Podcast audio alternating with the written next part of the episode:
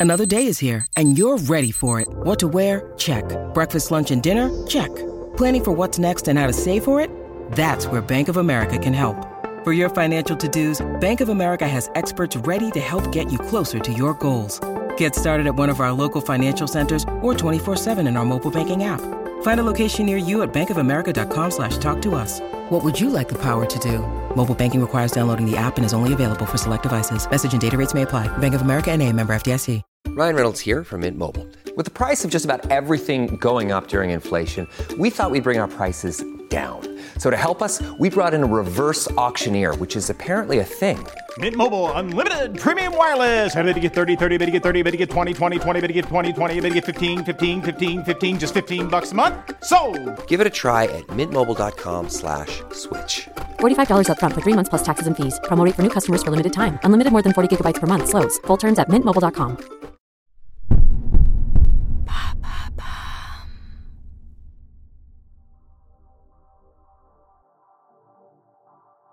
Bonjour à tous, je suis Alice Haché. Je vous souhaite la bienvenue dans l'empreinte. Nous allons essayer de comprendre ensemble comment les marques d'aujourd'hui s'engagent ou non pour notre planète.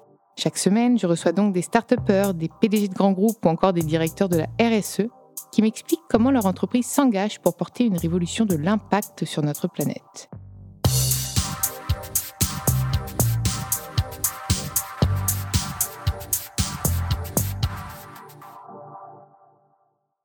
Dans ce nouvel épisode de L'Empreinte, j'ai le plaisir de recevoir Lionel Fournier, le directeur santé et écologie de la société mutualiste française Harmonie Mutuelle, qui offre un large panel de services, donc euh, comme la complémentaire santé, la prévention, la prévoyance, l'épargne. J'en ai oublié ou pas, Lionel?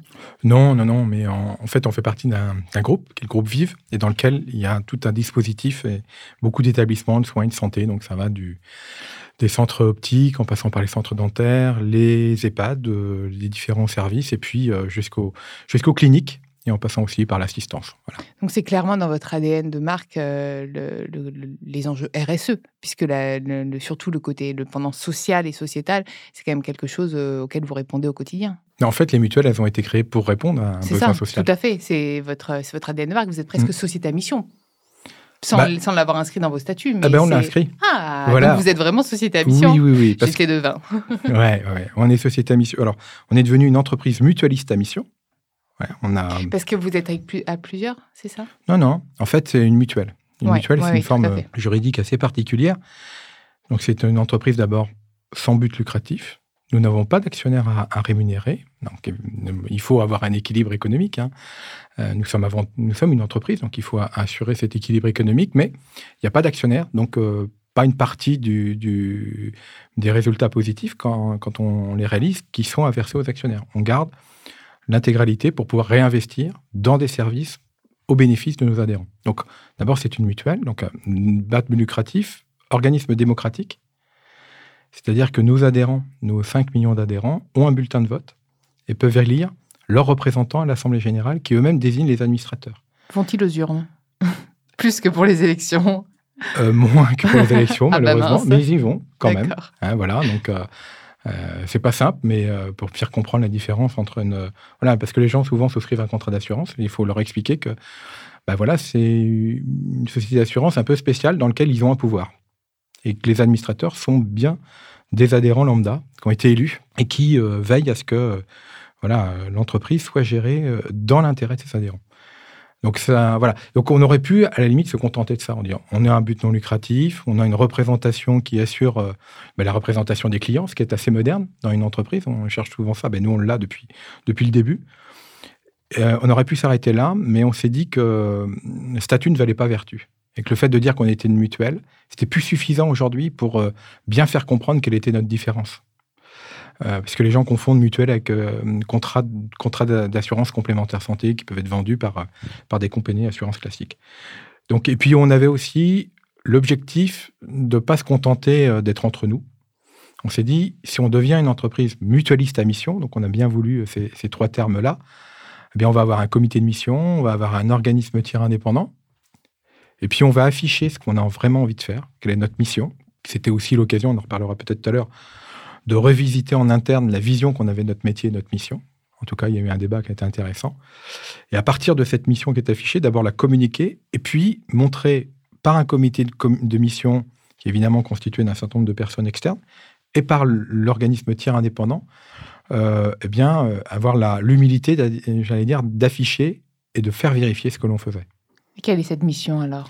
Alors la mission, elle tourne autour euh, d'une vision de la santé que nous avons. Et elle est la suivante, c'est agir sur les facteurs sociaux, environnementaux et économiques afin d'améliorer la santé des personnes autant que celle de la société par la mobilisation de la force des collectifs. Ça, c'est une raison d'être en fait. C'est Oui, la redéfinition de votre raison d'être. C'est la fait. raison d'être. Et qui est inscrite dans vos statuts, d'où votre. euh, Tout Très à fait. Et là, ça veut dire quoi? Ça veut dire qu'on a une vision de la santé qui est à la fois une santé humaine et une santé des écosystèmes, puisqu'il y a la dimension écologique. hein. On ne peut pas durablement vivre en tant qu'être humain en bonne santé dans un écosystème, dans une biodiversité qui se, qui, qui se dégrade. On a à la fois une notion d'une santé qui est une santé individuelle, mais aussi une santé collective, santé sociale. Je regardais un petit peu puisque je me suis quand même documentée sur. Oui. euh, il y avait beaucoup, beaucoup cette notion de collectif chez vous qui ressort énormément. Oui. C'est vraiment quelque chose qui est dans votre ADN, ça, j'ai l'impression. Ben oui, parce que c'est euh, la notion de mettre de mutualiser Hmm. Alors c'est vrai qu'on peut prendre la mutualisation au sens peut-être assurantiel du terme, alors qui est important, mais qui est peut-être un peu réducteur, en disant tiens, on met en commun euh, des cotisations et ces cotisations vont servir pour celui qui en aura besoin ou qui aura, euh, voilà, qui aura subi le, le préjudice. Voilà. On peut prendre cette notion-là, mais la notion des mutuelles au tout départ, lorsqu'elles ont été créées, en particulier avec l'émergence des mutuelles en France, c'était au 19e siècle. Et on voit bien que les mutuelles, elles avaient différentes formes d'action et que c'était avant tout de l'entraide. Donc cette notion de collectif, ok, elle s'applique au fait de mutualiser des moyens financiers, des cotisations, mais ça va au-delà. On peut construire des choses ensemble, que ce soit avec des particuliers ou des entreprises, des dispositifs très concrets et qu'on peut monter ensemble et qui peuvent aider à améliorer les conditions de vie. Est-ce que tu as des exemples? Parce que j'aime bien, moi, tu me parles de concret, je veux Oui. du concret. Eh ben, c'est très bien. Pour l'instant, on n'en a pas encore beaucoup. Mais voilà la démarche qu'on est en train de mener. Euh, à côté de notre métier d'assureur, qui est indispensable et qui est important. On n'aura pas demain euh, tout le monde en bonne santé, etc. Dans le domaine de la prévention, on le faisait déjà, mais on veut, en particulier vis-à-vis des entreprises. Donc, on est en train de développer tout un tas de services de prévention et, et en trouvant les modèles économiques qui vont bien. Mais on va aller au-delà encore. Parce que la prévention, souvent, on est assez proche euh, de l'origine de la maladie. Quoi. Et puis, on est souvent, dans la prévention, sur des choses qu'il faut faire à titre individuel. Et on s'est dit, il faut qu'on aille encore plus loin, qu'on retrouve peut-être cette idée qu'une mutuelle, c'est aussi la, la capacité à mettre en synergie les moyens. Donc, ce qu'on est en train de faire aujourd'hui, mais vraiment de manière concrète, c'est qu'on est en train de créer des ateliers de rencontres avec des adhérents particuliers, avec des entreprises. On en a plusieurs euh, prévus là, entre août et septembre, dans lequel. Mix, mix des rencontres mixtes ou euh, séparées, entreprises et particuliers? Alors, on fait un peu les deux. Alors, pour les particuliers, c'est des Hybride. particuliers, euh, voire même avec des associations, etc. Par contre, pour les entreprises, on fait un peu mixte, parce qu'on se dit, bon, si- s'il n'y a que des dirigeants, on va peut-être avoir un certain, on va, on va avoir un, certain problème, mais on ne va pas tout traiter. Les problèmes du quotidien, on ne les traitera peut-être pas. Donc, on, on propose aux entreprises de nous, de permettre à 3, 4 salariés de venir assister à ces ateliers, et on les croise avec 3 ou, 3 ou 4 autres entreprises dans un territoire, parce que la notion de territoire est hyper importante. Et l'idée, c'est de se dire, mais finalement, vous, qui voudriez adopter des modes de vie plus, plus en accord avec l'environnement et votre santé, qu'est-ce qui vous empêche de le faire? En matière d'alimentation, en matière de mobilité, etc. Là, tout est ouvert. Et l'idée, c'est après de se dire, mais on va essayer de traiter un ou deux sujets et dire, tiens, il y a un ou deux sujets sur lesquels on est capable de trouver des solutions qu'on peut mettre de manière collective. Alors, je vais prendre un exemple, parce que ça, je l'ai mené non pas dans le cadre de la mutuelle, mais dans le cadre d'une association dont je m'occupe à Nantes. On a mis en place ce qu'on appelle le travail rapproché. Là, on est parti de l'idée, une partie de l'idée que le télétravail, ok, c'était très bien, ça a des vertus, par exemple, en particulier environnementales. Ça évite de, de se déplacer, de traverser. euh, je suis à Nantes, hein, la Tout métropole. dépend si la personne se suréquipe euh, en matériel chez elle. euh, Ouais, c'est tout ça. dépend un petit peu aussi de la, de la consommation après de la personne en télétravail. hein. C'est vrai, mais à- d'après ce que Oui, nous dit oui, l'ADEME, a priori, sur, euh, sur sur le plan échelles, environnemental, tout à c'est tout à plutôt pas mal. Ça, c'est plutôt bien. C'est pas mal aussi pour euh, éviter des dépenses inutiles, etc. Bon. Par contre, il y a des gens, un, qui ne peuvent pas. Parce que si on n'a pas un, un bureau isolé, enfin une pièce isolée, ça devient vite compliqué. Puis, euh, pas de clim. Enfin, pas- alors, je suis pas pro-clim, hein, Ouais. je, je tiens à le dire, hein, mais, mais quand il fait super chaud en été, de travailler de chez soi, je pense que pour certains, il vaut mieux avoir une pièce unique où il y a un peu d'air frais que chacun mette sa clim chez soi. quoi. c'est ça. On n'a pas forcément les conditions matérielles pour le faire. Et puis, il y a des gens aussi qui ont absolument besoin, Parce que le fait de rencontrer des collègues, quelquefois, c'est les seules personnes qu'on va voir dans la journée. Or, les relations sociales de qualité, c'est un facteur de santé. On en reparlera peut-être tout à l'heure, mais c'est un vrai facteur de santé. Et, donc, on s'est dit, bon, il y a des avantages au télétravail, mais pas que. Comment on peut garder les avantages en éliminant les inconvénients? Donc, on s'est mis entre à plusieurs entreprises. Là, sur Nantes, on a une, une quinzaine d'entreprises. On s'est dit, aujourd'hui, avec le télétravail, on a quand même quelques bureaux libres. On va se prêter les bureaux entre nous et les mettre à disposition d'un collaborateur qui n'est pas le collaborateur d'entreprise, mais d'une autre entreprise qui est dans le réseau et qui habitera à côté. Donc, plutôt que de télé- télétravailler chez lui, dans de mauvaises conditions matérielles, comme on le Mhm. disait tout à l'heure, mais il va venir, souvent, comme c'est plus près, il va venir à pied, en transport en commun, en vélo, comme il veut. Et c'est ce, qui c'est ce, qui se passe. hein. Et donc, il va trouver des espaces de travail adaptés, professionnels, et puis des, des gens qui sont peut-être pas ses collègues, mais des gens avec qui il pourra euh, partager le repas et, et- et discuter. Donc voilà. Oui, donc en plus, c'est- tu, tu vous répondez même euh, un, un problème que j'avais identifié dans l'immobilier, c'était ces bureaux vides. Finalement, il y a de plus en plus de bureaux vides. Donc maintenant, finalement, vous réussissez, vous réussissez à optimiser ces espaces. Alors, on les optimise pas sur le plan économique, D'accord. parce qu'en fait, il y a l'idée, c'est vraiment du prêt. Par contre, euh, on leur redonne, on leur redonne une utilité. Là, je suis d'accord, parce que l'entreprise qui va C'est faire pas ça, des bureaux fantômes, quoi. et puis elle va permettre à ses salariés, à eux, qui sont dans les mêmes conditions, de retrouver des conditions de télétravail Ouais. plus, plus adaptées. Donc, c'est une manière de les Bah, optimiser. finalement, c'est un levier économique parce que le bien-être va, faire- va, va générer de la performance, la performance va générer de la, de la croissance et, En tout cas, on peut- quanti. On peut l'espérer, oui. Donc voilà.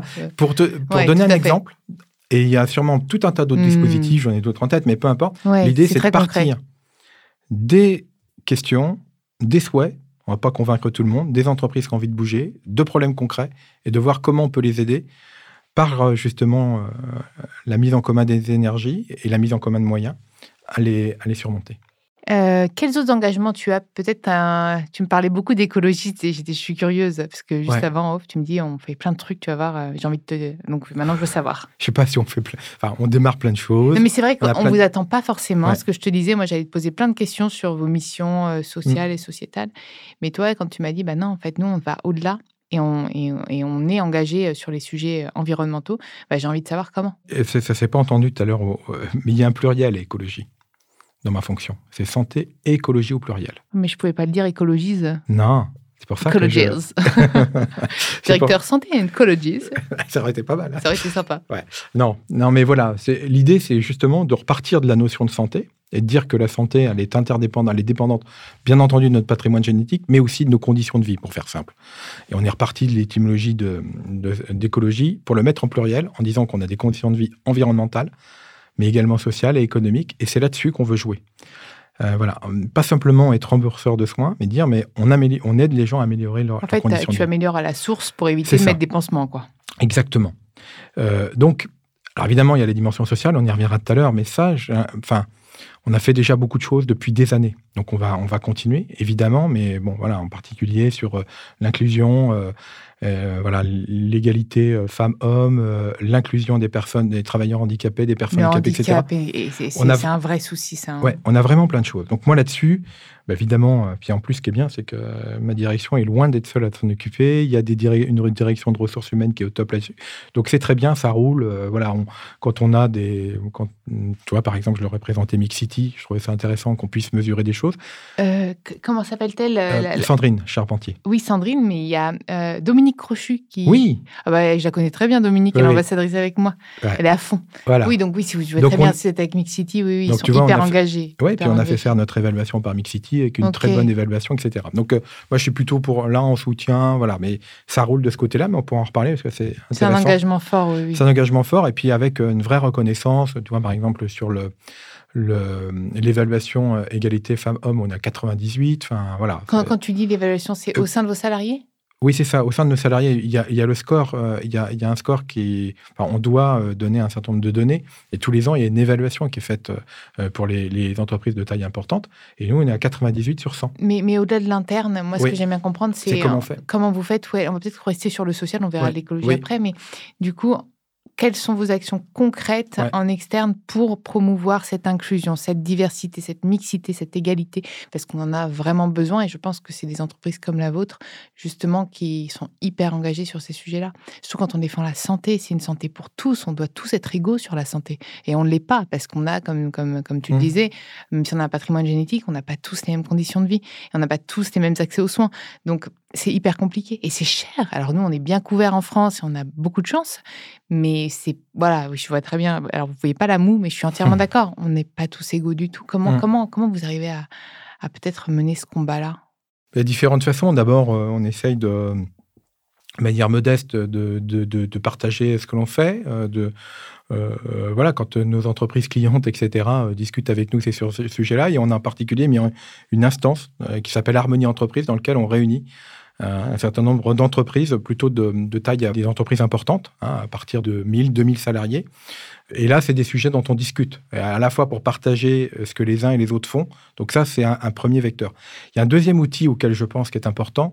Euh, on a lancé un dispositif d'évaluation euh, qu'on appelle Harmonie potentiel humain et qui est un outil qui a été élaboré par l'Université catholique de Louvain, donc quelque chose de, euh, voilà, de tout à fait avec des bases scientifiques solides, et dans lequel les entreprises peuvent faire passer ce questionnaire-là, un outil d'évaluation, et qui permet à une entreprise de se rendre compte et d'avoir une vision et une photographie assez juste de ce qui va énergiser, de ce qui va apporter de l'énergie et du, positif pour ses collaborateurs, et en particulier ce qui freine.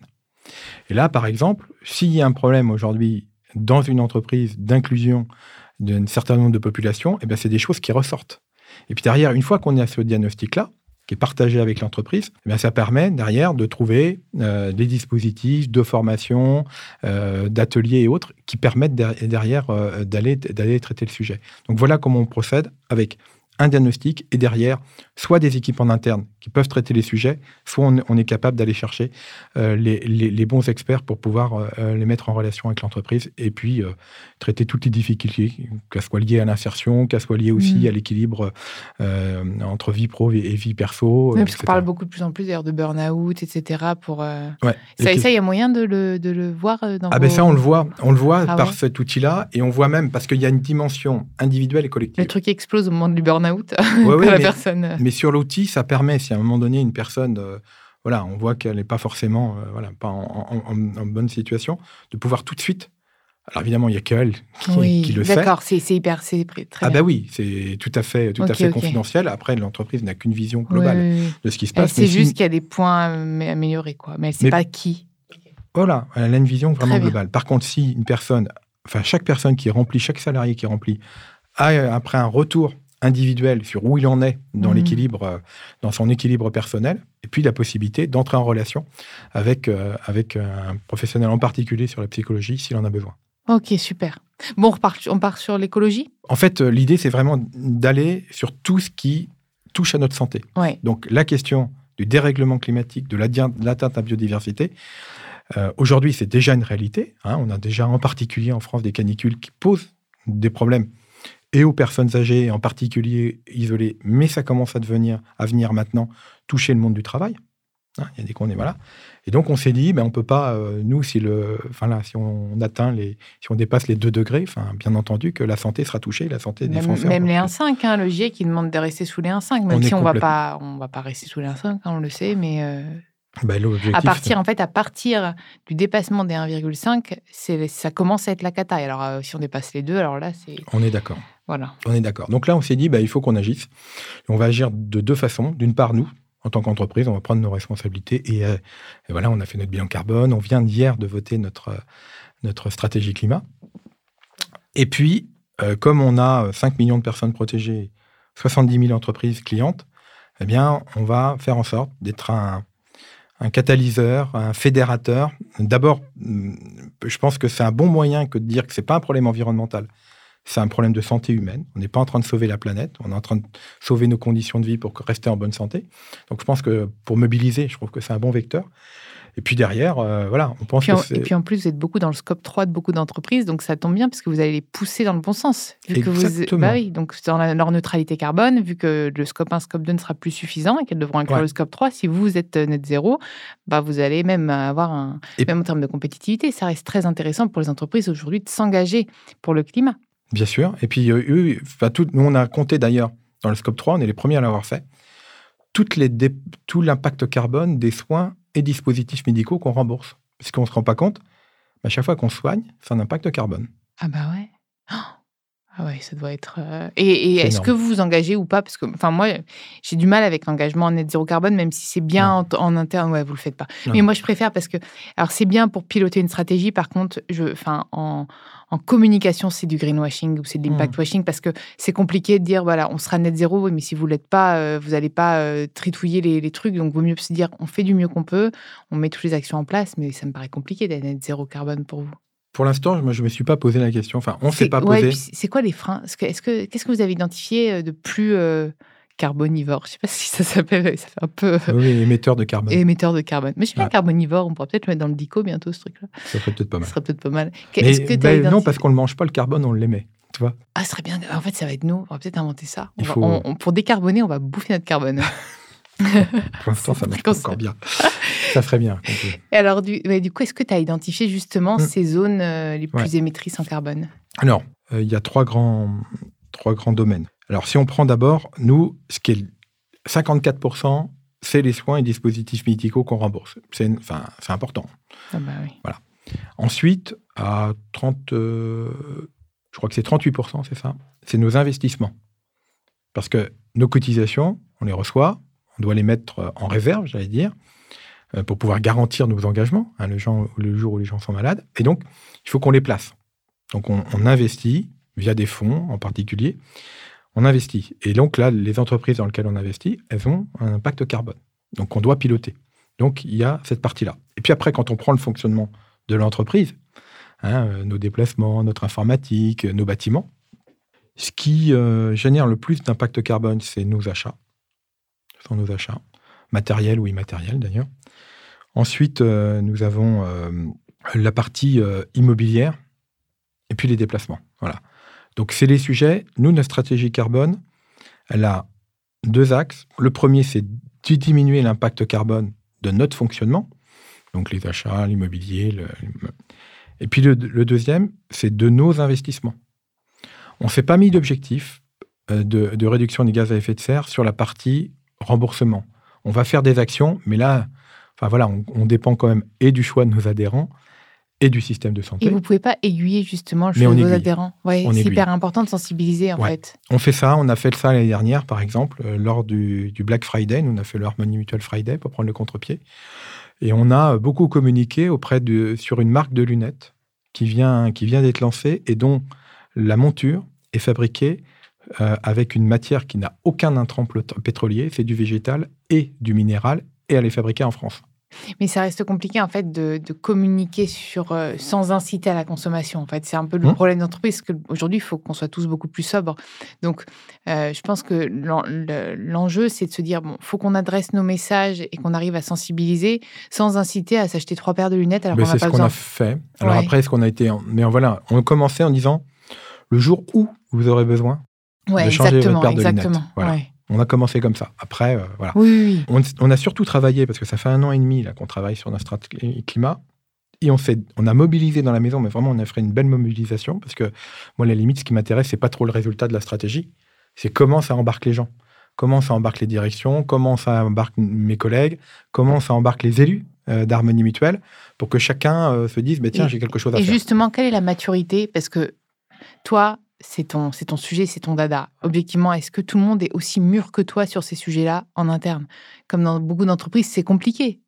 Eh ben, ça, ça a bien progressé. C'est vrai, parce que par exemple, moi je me dis, tu vois, tu me dis, oui, tout dépend du choix de nos adhérents. Ouais, mais au final, si vous vous dites bah, que vous remboursez 100% des trucs, enfin, ou 90% sur des produits éco-responsables et éco-conçus, que vous engagez à rembourser Mmh. davantage des produits Mmh. biosourcés, éco-responsables, Mmh. blabla, bah, ça va forcément inciter les gens à opter pour ces trucs-là. Donc vous avez vraiment une part aussi, je pense. Alors, on jouer une part, mais on n'a pas toujours la possibilité de le faire sur le plan juridique, etc. Enfin, je ne vais pas rentrer dans le Ah, détail, mais il y a des choses sur lesquelles. Non, parce euh, que je veux juste comprendre, parce que, voilà. ce que je pense que Mais c'est une on- question qu'on pourrait mais, se poser tous. Mais il faut réfléchir, on a des choses à faire. a Oui, des mais, choses, mais on a agit. des Bah, justement, là-dessus, on vient de passer un partenariat avec l'ADEME, et je répondrai tout à. Ah, l'ADEME, ouais. Voilà, Ouais. donc avec l'ADEME, euh, en fait, l'idée, c'était de dire, ben, on va inciter nos entreprises, enfin les entreprises, à aller vers la décarbonation. Donc avec l'ADEME, on a monté un partenariat pour l'instant, parce que, euh, donc on, dit, les entreprises qui rentrent sur trois dispositifs. Pour l'instant, on a pris trois dispositifs, mais on pourra en prendre d'autres, qui nous paraissent vraiment euh, très sérieux. Enfin, voilà, il y a par exemple euh, les entreprises qui s'engagent sur la décarbonation de leur processus industriel. Donc c'est vérifié par l'ADEME, c'est des sommes Ah importantes, oui, oui. etc. Donc là, on s'est dit, il n'y aura ça, pas dès de que tu m'as greenwashing. dit l'ADEME, l'ADEME, je, je- c'est Bah. c'est l'agence euh, référente sur Ah ce bah, nous, sujet-là, on veut, hein. on veut surtout pas de greenwashing, évidemment. Donc, on s'est dit, les entreprises qui rentrent, par exemple, dans ce dispositif-là, eh bien, on leur accordera des avantages préférentiels pour la protection sociale de leurs salariés. Et c'est une manière de lier le social et l'environnemental. Donc là, on est dans l'éco-incitation. Alors, sur, euh, voilà, puis peut-être, euh, je pourrais revenir sur euh, comment c'est comment c'est partagé en interne. Bon, D'abord, on a une Mhm. direction générale et une présidence engagées sur le sujet. Voilà, qui sont convaincus. Et puis, euh, j'ai une, une petite équipe, mais une équipe de, de gens qui sont à la fois très pros et, et très, très engagés. Et on a mis en place tout un dispositif de communication avec des webinaires. On a même fait un motion design sur notre bilan carbone. Et, donc, euh, et puis on anime un comité, euh, ce qu'on appelle le comité climat, avec toutes les directions représentées. Et je dis pas que tout le monde a, tout compris, mais vraiment, on a, bien progressé et on, acquiert une certaine maturité. Par exemple, euh, lors du webinaire, on a fait un webinaire pour expliquer notre bilan carbone. On a eu 700 personnes qui ont suivi. Et pour la contribution pour notre stratégie climat, 400 contributions quand même. Donc c'est pas rien. Est-ce que tu as envie d'ajouter quelque chose avant, avant de clore cet épisode? Je sais qu'on aurait encore parlé, pu parler, il y avait plein d'exemples, mais Ben moi, je, je pense que euh, voilà, cette euh, manière dont on veut approcher euh, les questions de santé, moi, je suis persuadé que ça va nous redonner. Et d'abord, ça sera utile à la société parce qu'aujourd'hui, on est dans un dans une santé en France qui est-ce que tu... qui moi, va de moins en moins bien. Oui, j'ai l'impression... L'espérance de vie n'augmente plus, l'espérance de vie en bonne santé. Mais j'ai aussi l'impression qu'on est de plus en plus angoissé sur notre santé. En Hmm. ce moment, c'est un sujet, quoi. Un Ouais. vrai Et moi, je préférerais. Alors, c'est un sujet, et peut-être que pour lutter contre le réchauffement climatique, contre l'atteinte de la biodiversité, ça peut passer par adapter nos conditions de vie, et on peut aller chercher un co-bénéfice, c'est-à-dire avoir des conditions de vie qui, au total, seront plus bénéfiques pour notre santé, mais sans avoir à faire d'efforts particuliers ou se préoccuper et faire des examens dans tous les sens. Et puis santé mentale et physique. Hein. Faut pas oublier la santé mentale. hein. C'est hyper important. C'est hyper important. C'est très important. D'ailleurs, santé mentale et physique, enfin, les deux sont très liés. hein. Enfin, on sait bien que des problèmes mentaux euh, créent des, des- des problèmes physiques. Et puis, je terminerai là-dessus. Euh, Il y, a, il y a beaucoup d'études scientifiques aujourd'hui et, et qui montrent comment, comment les choses interagissent, qui montrent bien qu'un des facteurs principaux de santé, c'est la qualité des relations sociales. C'est par exemple l'étude que mène euh, euh, euh, Harvard depuis 1938 et, qui suit une cohorte depuis, depuis ce- cette période-là. En fait, ils disent, mais quand vous prenez un homme de 50 ans et que vous voulez prédire, ou prévoir peut-être, son état de santé à, à 80 ans, le facteur le plus prédictif, c'est pas son taux de cholestérol, je sais pas trop quoi, c'est la qualité de ses relations sociales. Il y a d'autres études qui montrent que une personne qui vit seule a euh, deux à trois fois plus de risque de mortalité qu'une personne qui vit en couple, par exemple. Donc, on- c'est essentiel, cet aspect-là. Euh, on a une santé mentale qui s'est beaucoup dégradée, là, euh, que ce soit pour les hommes ou pour les femmes en France, depuis la pandémie. Donc, oui, c'est un, sujet sur lequel, évidemment, on est attentif et on agit. Faites l'amour, pas la guerre. C'était ton mot de la fin. Merci beaucoup. Merci d'être venu dans l'empreinte. Merci à vous d'avoir écouté cet épisode. Vous pouvez retrouver tous les épisodes sur toutes les plateformes de podcast ainsi que chaque semaine sur thegood.fr. N'hésitez pas à liker, partager et commenter le podcast. À très vite.